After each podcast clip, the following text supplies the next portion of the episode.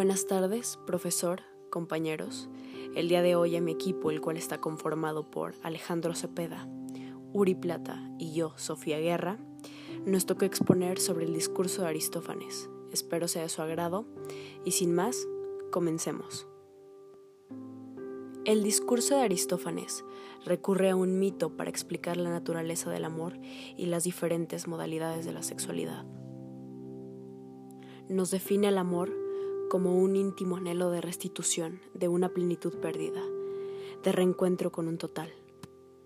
Aristófanes decía que a su parecer los hombres no se han percatado en absoluto del poder de Eros, puesto que si se hubiesen percatado le habrían levantado los mayores templos y altares y le harían los más grandes sacrificios, pues para él, él era el más filántropo de los dioses, era el auxiliar de los hombres y médico de enfermedades.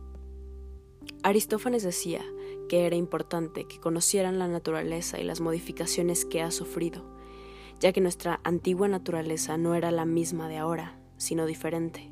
En primer lugar, eran tres los sexos de las personas, no dos, como ahora, masculino y femenino, sino que había además un tercero, que participaba de estos dos, cuyo nombre sobrevive todavía, aunque el mismo ha desaparecido, el andrógino que básicamente era hombre y mujer. En segundo lugar, sus características eran bastante peculiares. La forma de cada persona era redonda en su totalidad, con la espalda y los costados en forma de círculo. Tenía cuatro manos, mismo número de pies que de manos, y dos rostros perfectamente iguales sobre un cuello circular. Y sobre estos dos rostros, situados en direcciones opuestas, una sola cabeza, y además cuatro orejas y dos órganos sexuales. Caminaban también recto como ahora, en cualquiera de las dos direcciones que quisiera, pero cada vez que se lanzaba a correr velozmente, al igual que ahora, los acróbatas dan volteretas circulares haciendo girar las piernas hasta la posición vertical. Se movían en círculos rápidamente apoyándose en sus miembros, que entonces eran ocho. Eran tres los sexos y de estas características por lo que los hombres eran descendientes del sol, las mujeres de la tierra y los andróginos eran de la luna. Precisamente eran circulares ellos mismos y su marcha, por ser similares a sus progenitores. Eran también extraordinarios en fuerza y vigor, y sobre todo tenían un inmenso orgullo.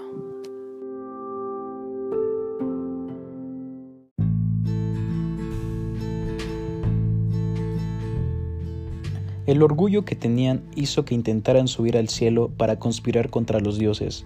Los dioses viendo esto no sabían qué hacer porque no iban a matarlos, ya que iban a exterminar su legado. Los dioses pensando qué hacer con ellos, porque no iban a tolerar tal insolencia, y a Zeus se le ocurrió cortarlos a la mitad, para que caminaran en dos piernas, pero si los dioses veían que seguían de insolentes, los iban a cortar de nuevo, para que caminaran en un pie dando saltos. A los que iba cortando Zeus, Apolo les ponía la cabeza al revés para que pudieran ver su debilidad. A la hora de empezar a pulirlos, Apolo dejó una pequeña fisura, que es lo que conocemos hoy como el ombligo.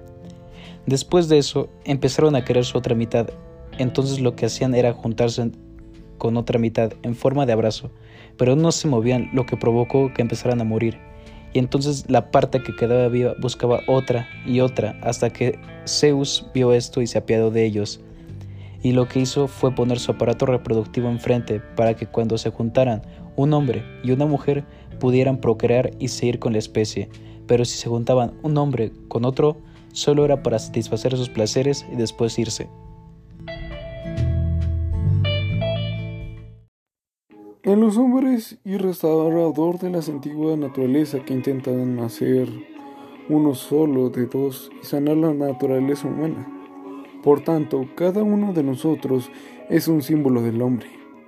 Al haber quedado seccionado en dos de uno solo, como los lenguados. Por esta razón, precisamente por cada uno, está buscando siempre su propio símbolo. En consecuencia, ¿cuántos hombres son sección de aquel ser de sexo común, que entonces se llamaba andrógino. Son aficionados a las mujeres. Y pertenece también a este género, género la mayoría de adulteros. Y proceden también de el cuántas mujeres a su vez son aficionadas a los hombres y adulteras. Pero ¿cuántas mujeres son sección de mujer? No prestan mucha atención a los hombres, sino que están más inclinadas a las mujeres. Y, es, de este género proceden también las lesbianas. ¿Cuántos? Por el contrario, son secciones del varón. Persiguen a los varones y mientras son los más viriles por naturaleza. Algunos dicen que son más desvergonzados, pero se equivocan, pues no hacen esto por desvergüenza, sino por audacia, hombría y masculinidad, abrazando lo que es similar a ellos. Y una gran prueba de esto es que llegados al término de su formación, los de tal naturaleza son los únicos que resultan valientes en los asuntos políticos. Y cuando son ya unos hombres, aman a los machos y no prestan atención por a inclinación natural a los casamientos ni a las procreaciones de hijos, sino que son obligados por la ley. Pues la ley van a vivir solteros para todo el tiempo en muta compañía. Por consiguiente, el que es de tal clase resulta ciertamente un amante de macheros y un amigo de del amante, ya que siempre se apega a lo que está aparentando, pero cuando se encuentra con aquella autémica mitad de los mismos, tanto el pederasta como cualquier otro quedan entonces. Bueno, eso es todo por nosotros. Gracias a María Sofía Guerra López y a Uri Sebastián Plata Pardiñas por estar aquí en esta presentación. Gracias por su atención. Gracias a todos los que nos están escuchando y fue un gusto estar aquí presentando esto de Aristóteles con ustedes. Gracias profesor y gracias grupo.